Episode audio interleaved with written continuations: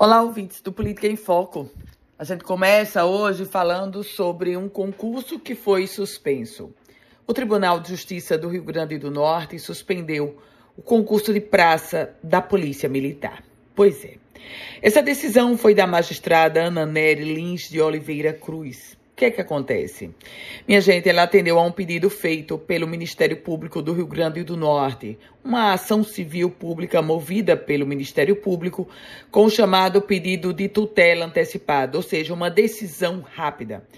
O concurso ele tinha previsão para a realização dos exames de habilidade musical agora, no último dia 21, um domingo.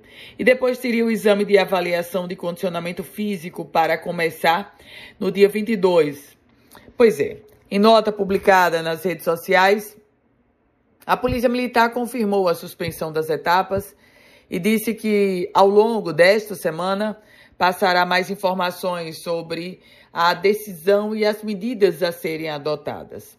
Nessa ação, o MP aponta o fato do edital do concurso público para praças da Polícia Militar não observar as leis estaduais que estabelecem a obrigatoriedade da prova de redação na primeira etapa do certame, ou seja, do concurso. A decisão da juíza cita inclusive uma norma vigente estadual que estipula como obrigatório no concurso o desempenho em provas objetivas escritas mais redação.